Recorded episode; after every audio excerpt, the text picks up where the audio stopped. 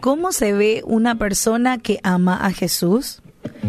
Primera de Juan 3:18 dice, Hijitos míos, no amemos de palabra ni de lengua, sino de hecho y en verdad.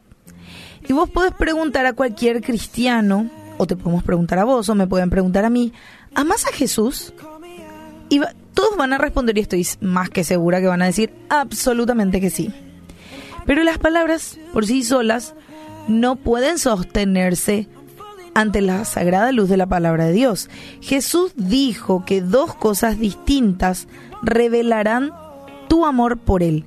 Y si éstas no se muestran en tu vida, tu amor por Jesús es solo de palabra, en lugar de hecho y en verdad.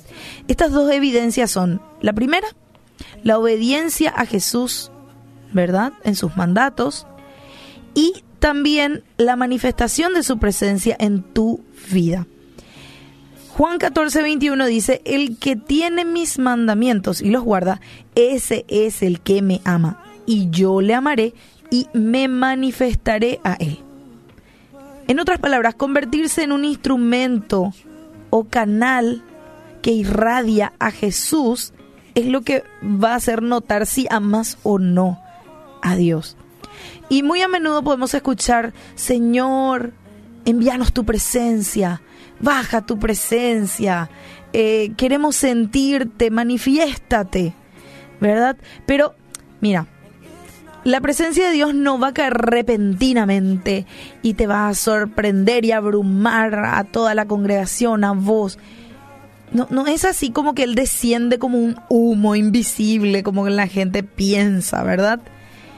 Eh, o como algo como eh, en el Antiguo Testamento la nube de gloria, ¿verdad? Eso pasaba antes. ¿Sí? Y eso está en Segunda de Crónicas 5:14, ¿verdad? Que la nube de gloria de Dios llenó el templo y dice que los sacerdotes incluso no podían ministrar. Pero hoy, hoy te estoy hablando de hoy, nuestros cuerpos son el templo de Dios. ¿Y cómo podemos ver la manifestación? A través de cómo vos reflejas a Cristo en tus acciones. Cómo vos mostrás a Cristo a otros en tu vida. Cómo amás a tu prójimo y cómo obedeces a Dios. Dios habita en tu corazón y llena tu cuerpo como templo. Cristo ya no habita en edificios o en una cierta atmósfera de hecho, los cielos dice que no pueden contenerlo. Más bien, Él se manifiesta a través de nuestros cuerpos obedientes, santificados, porque somos su templo. Segunda Corintios 6, 16 dice, Vosotros sois el templo de Dios viviente, como Dios dijo, habitaré y andaré entre ellos y seré su Dios, y ellos serán mi pueblo. Así que vos abandonás todo pecado y deseas conocerlo bueno, así vos podés llevar la vida de Cristo en vos a través de tus acciones y podés mostrar a Jesús a otros. Sí, su vida va a fluir a través de vos en todo momento.